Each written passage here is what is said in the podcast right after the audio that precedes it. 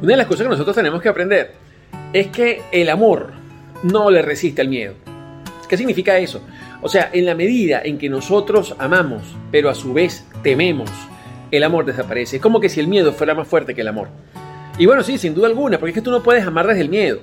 O sea, cada vez que tú te sientes presionado, constreñido, tu, tu libertad es oprimida, eh, supervisado, vigilado eh, y, constantemente puesto en juicio, eh, constantemente puesto, si tú sabes, como en bajo la lupa, y empiezas a sentirte miedo de, de, ser tú mismo, miedo de expresarte, miedo de decir las cosas que quieres decir.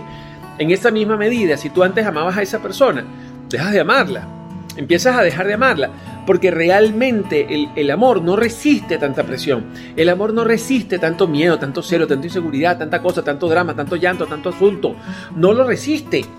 Así que ten cuidado, cuida el amor, dile no al miedo.